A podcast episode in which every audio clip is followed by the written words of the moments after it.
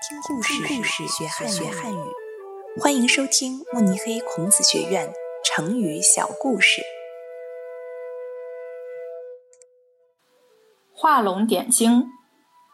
古时候有一位画家，名叫张僧繇，他擅长画龙。有一次，他在金陵（现为南京）一座寺庙的墙壁上画了四条巨龙。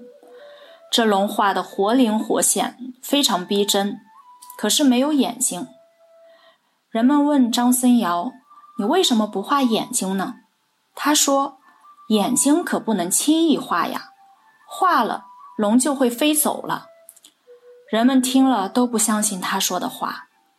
后来人们一再请求他将龙的眼睛画出来，张僧繇只好答应。